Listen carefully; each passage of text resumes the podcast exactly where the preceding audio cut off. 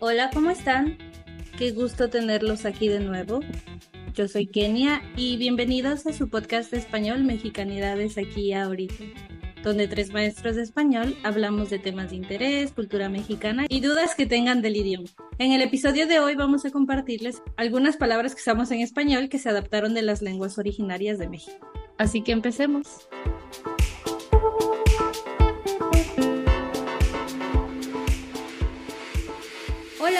Están? Tiempo sin verlos.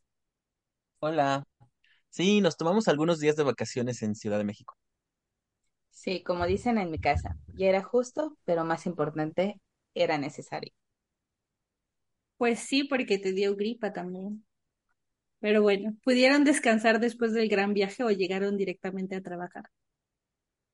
En mi caso, yo sí pude descansar porque regresé a Oaxaca el sábado por la noche y pude descansar todo el domingo. Solo diré que me dio gripa por tu culpa, Kenia, pero pues. Pudiste Bueno, dormir en el sofá cama, ¿sabes? Bueno, en fin. Ajá. ¿y por qué tú no? Pero bueno, desafortunadamente yo llegué directamente a trabajar porque después de la Ciudad de México viajé a Veracruz para visitar a uno de mis hermanos y regresé el lunes por la mañana con el tiempo justo para arreglarme e irme a trabajar. Me imagino que tomaste harto café el lunes. Sí, mucho más de lo normal. Ok, pues espero que después de estas vacaciones tengan todas las pilas cargadas para continuar, aunque nuestro concepto de vacaciones es muy raro, ya que la principal razón fue ir a unas conferencias, pero bueno. Claro, venimos con toda la energía cargada al 100. Perfecto. Pues como se comentó hace un momento, hoy vamos a hablar de algunas palabras que usamos de manera frecuente en el español actual, pero que probablemente no sabíamos que tienen su origen en alguna lengua indígena u originaria. Exacto, que por cierto, algunas de ellas fueron sorpresa para mí. También para mí, no sabía que las palabras tan comunes en mi día a día tenían un origen indígena. Ah, pues bueno, comienzo con mi primer ejemplo, la palabra guarache, que se refiere a este calzado o sandalia hecho a mano de algún tipo de piel de animal, generalmente piel de vaca o en ocasiones de chivo, tan común en Oaxaca y que es diferente de las chanclas o sandalias para bañarte o andar en la playa. ¿No sabías que la palabra guaracha era de origen indígena? En realidad sí sabía, pero la sorpresa para mí fue enterarme que no proviene del náhuatl, que es una de las lenguas que más influencia tiene en el español, sino del purépecha. ¿En serio? Yo siempre pensé que era náhuatl también, por la misma razón que mencionas, porque es la lengua con mayores influencias en el español. Exacto, entonces si googleas la palabra en náhuatl para sandalia o calzado, encontrarás la palabra cactli. Pues no cabe duda que todos los días aprendemos algo nuevo, porque debo aceptar que tampoco tenía idea sobre ese dato. ¿Y tú, Sayuki, qué palabra conoces? Sí, uno de los que me sorprendió mucho, porque nunca pensé que tendría un origen indígena, fue la palabra aguacate. ¿A poco? Pues yo sí lo sabía. En este caso, sí es una palabra de origen náhuatl, pero lo más interesante de este caso es el significado de ella. ¿Y qué quiere decir? ¿No describe una fruta verde o algo así? No, de hecho, aguacate en náhuatl quiere decir testículos. ¿En serio? Nunca lo hubiera imaginado, aunque si lo pienso un momento tiene algo de sentido, porque generalmente el árbol de aguacate los produce en pares y el resto, pues, es solo descripción.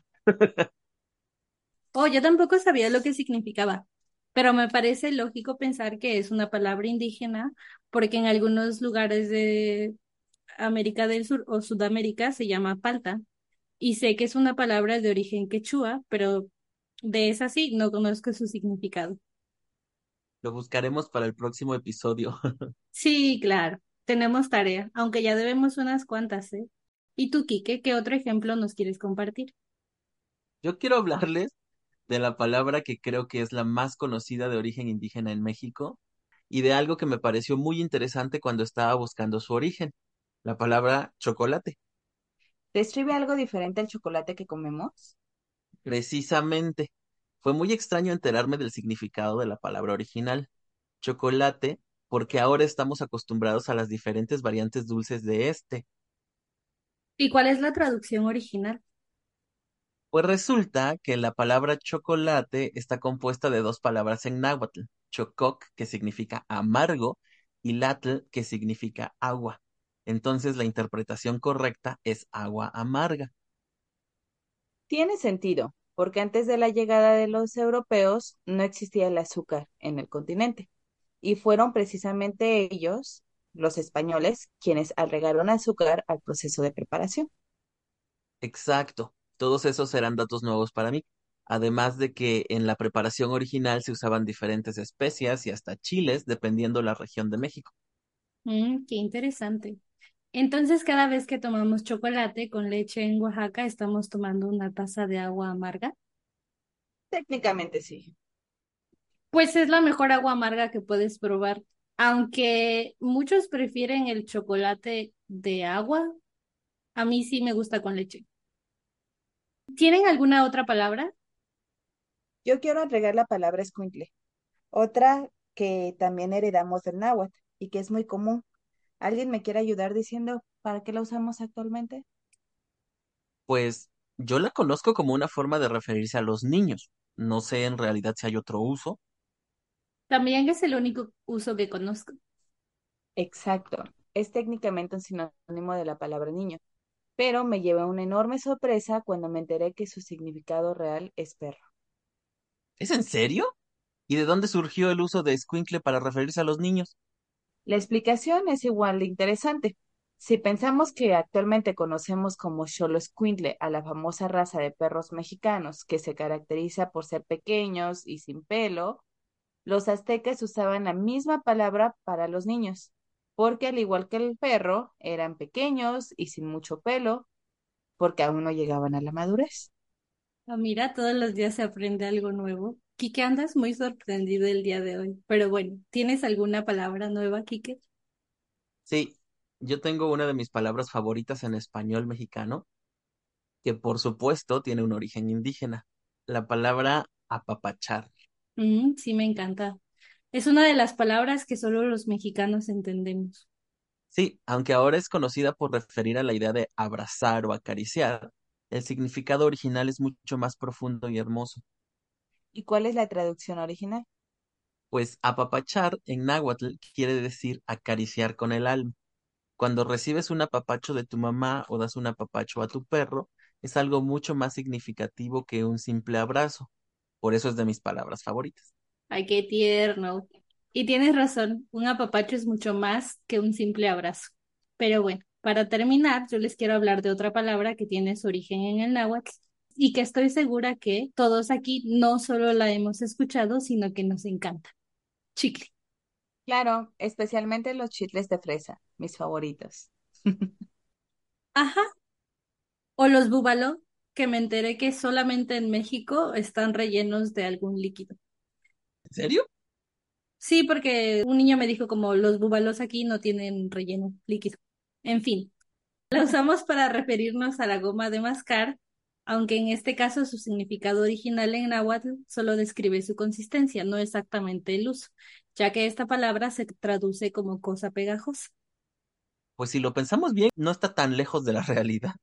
Lo mismo digo, y ahora que lo recuerdo, cuando estaba en los cursos de inglés en la prepa teníamos un árbol que estaba lleno de chicles.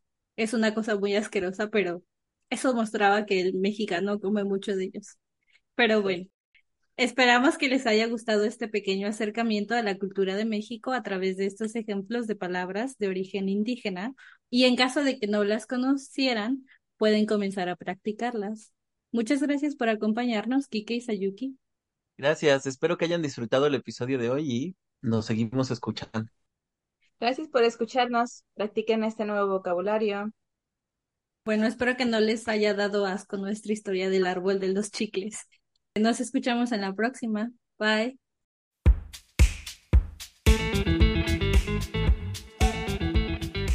Muchas gracias por acompañarnos nuevamente en este episodio de su podcast Mexicanidades aquí ahorita. Como siempre, no olviden suscribirse y dar me gusta, así nos ayudan a que más personas nos escuchen.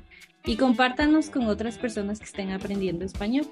No olviden dejarnos sus dudas o comentarios en el canal de YouTube, en Spotify, en Apple Podcasts, en donde gusten. Nos oímos en el próximo. ¡Tarán!